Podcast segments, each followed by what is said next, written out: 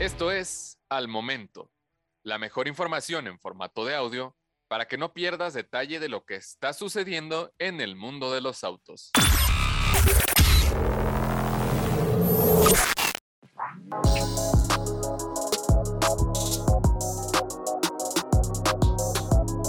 Puede que existan movimientos dentro de una marca que no alcanzamos a comprender cuando se anuncian, pero una vez que tenemos al producto en nuestras manos, todo cobra sentido. Yo soy Diego Briseño, estás en Solo Autos by Autología y en esta ocasión veremos todo lo referente al nuevo Hyundai HB20. Sí, claro, con todo y test técnico. Vamos a verlo.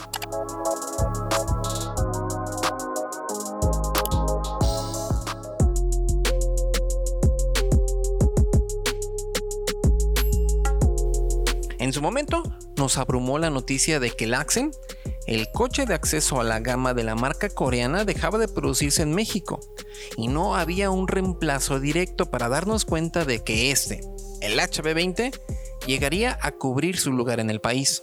Pero ¿de dónde sale el HB20?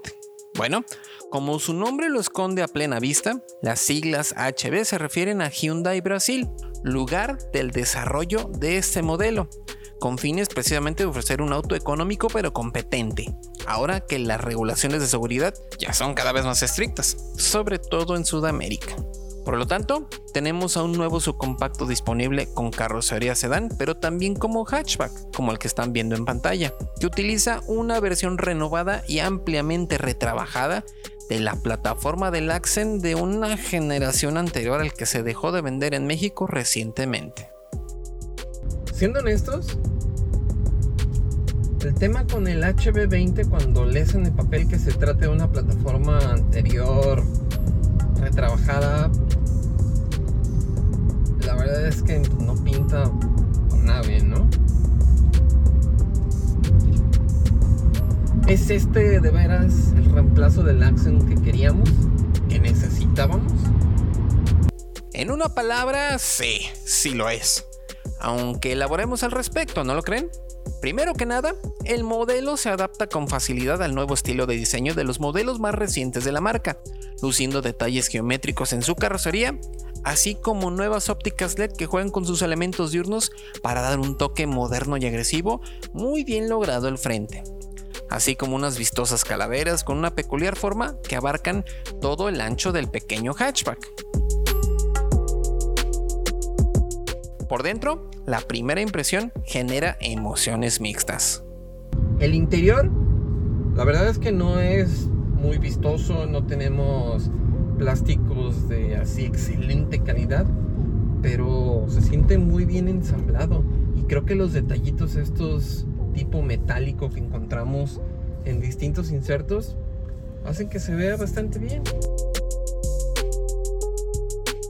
incluyendo la tapicería de combinación de piel sintética y tela, así como los acentos en color aluminio. La posición de manejo es agradable, ofreciendo una buena visibilidad desde todas partes, así como un espacio correcto para su categoría, y una cajuela de 300 litros de capacidad, muy a la par de lo que vimos con el también nuevo Aveo. Donde sí llega a sorprender es precisamente en el nivel de equipamiento presente. Además tenemos clima digital, tenemos Apple CarPlay y Android Auto inalámbricos, tenemos un cuadro de instrumentos digital. No es una pantalla completa, pero tiene muy buena información. Por si fuera poco, contamos con cargador inalámbrico, entradas USB tipo C en las plazas delanteras y traseras, encendido por botón y sistema de sonido con 6 bocinas.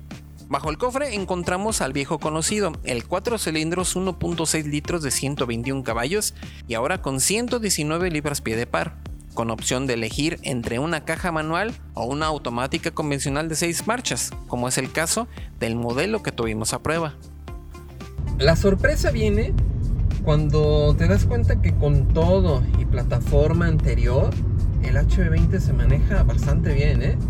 E incluso donde aquel se sentía un poco letargado por esa combinación de motor y caja, este se siente bastante ligero y ágil. Tampoco es que sea una bala el HB20, No habría por qué esperar eso, siendo honestos, pero las pruebas con equipo Vivox indican que los 100 km por hora se consiguen en 12.8 segundos desde cero, con un buen trabajo en la caja que estira hasta las 6200 revoluciones para obtener el máximo provecho mientras que la recuperación de 80 a 120 km por hora se consigue en 9.8 segundos y la frenada de emergencia desde los 100 km por hora necesitarán de al menos 38.9 metros para llegar hasta el alto total.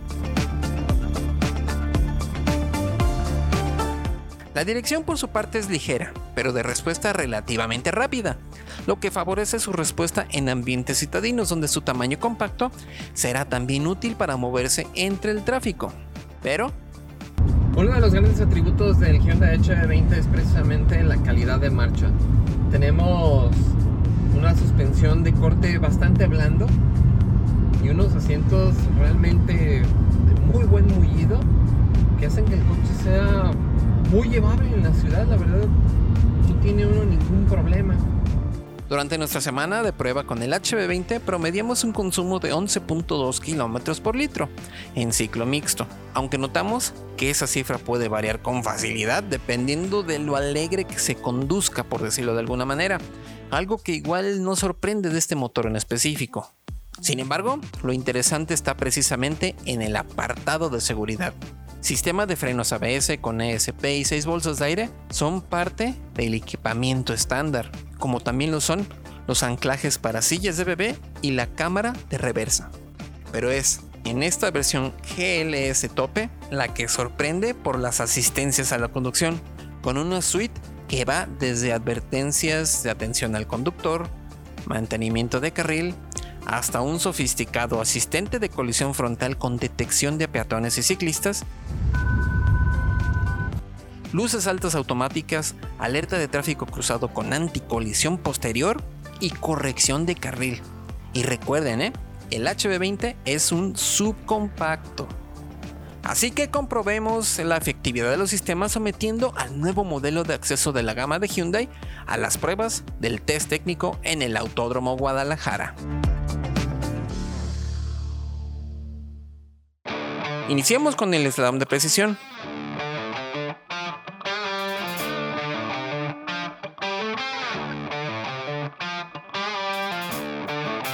donde el planteamiento del chasis y la mecánica permiten un paso muy fluido por las puertas del ejercicio, y solo cuando somos muy agresivos hace que el control de estabilidad ponga en cintura al eje trasero, pero de todas maneras dejando circular a muy buena velocidad sin cortar la inspiración. La mayor velocidad conseguida fue de 47.8 km por hora.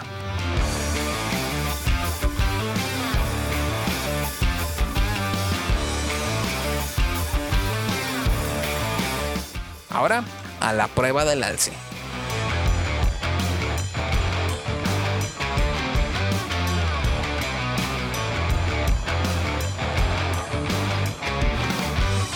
La primera pasada que se registró a 63.4 km por hora, revela un esperado balanceo de la carrocería, inclinando bastante en el cambio de carril, pero sin hacer que la electrónica intervenga para nada.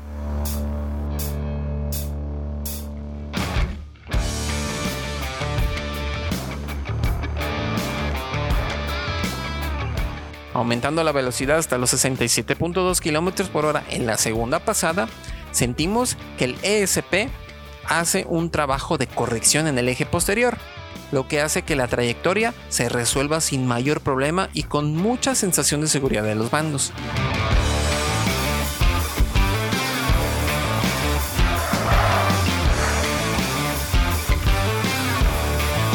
Este mismo carácter permisivo del ESP es notorio cuando en la tercera pasada, registrada a 71.8 km por hora, se alarga el recorrido en el cambio del carril, haciendo que uno de los conos salga volando, pero sin mayores temas en el comportamiento del modelo.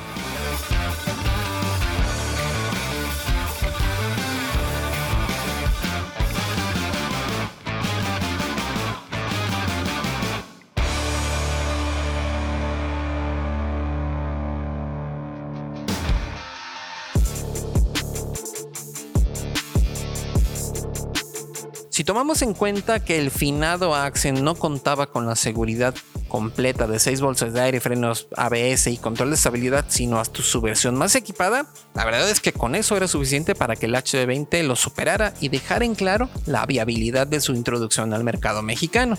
Aunque es cierto que el resto de la categoría también ha evolucionado y modelos como el Aveo también ofrecen esa protección adecuada aunque el HB20 toma ventaja con las asistencias a la conducción que ofrece, en un segmento que hasta hace poco se conformaba solo con un par de bolsas y frenos ABS, más que por un requerimiento de regulación que por otra cosa.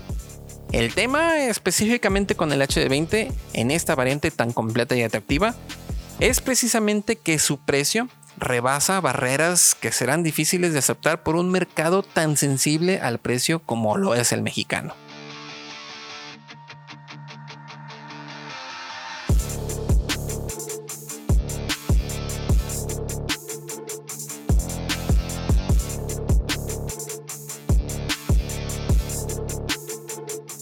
Final de cuentas, creo que la oferta de Hyundai HD20 en México es agresiva. El coche es atractivo, tiene buen espacio, se maneja bien y tiene buenos consumos. Pero sobre todo donde destaca es en el apartado de equipamiento. Tiene básicamente todo y en seguridad es más que competente. Tiene más asistencia a conducción que en categorías superiores. El tema es que todo el paquete completo, sobre todo en esta versión que de lo trae todo, es costoso y creo que es incluso demasiado costoso. Por lo que mucha gente tendría que pensárselo dos veces en adquirir este vehículo. Pero ustedes, ¿qué opinan? Déjenos sus comentarios aquí en el video o a través de nuestras redes sociales en arroba soloautos, arroba soloautos o mi Twitter arroba Diego 22. Tampoco olviden visitar soloautos.mx diagonal noticias donde van a encontrar todo lo relevante del mundo automotriz junto con la mejor herramienta para comprar o vender su próximo vehículo. Tampoco olviden darle like, comentar, activar las notificaciones y suscribirse para que ustedes siempre sean de los primeros en saber cuando tenemos contenido, contenido completo de pruebas para ustedes. Porque recuerden, esto no son pruebas, esto es solo autos by autología. Nos vemos en la próxima.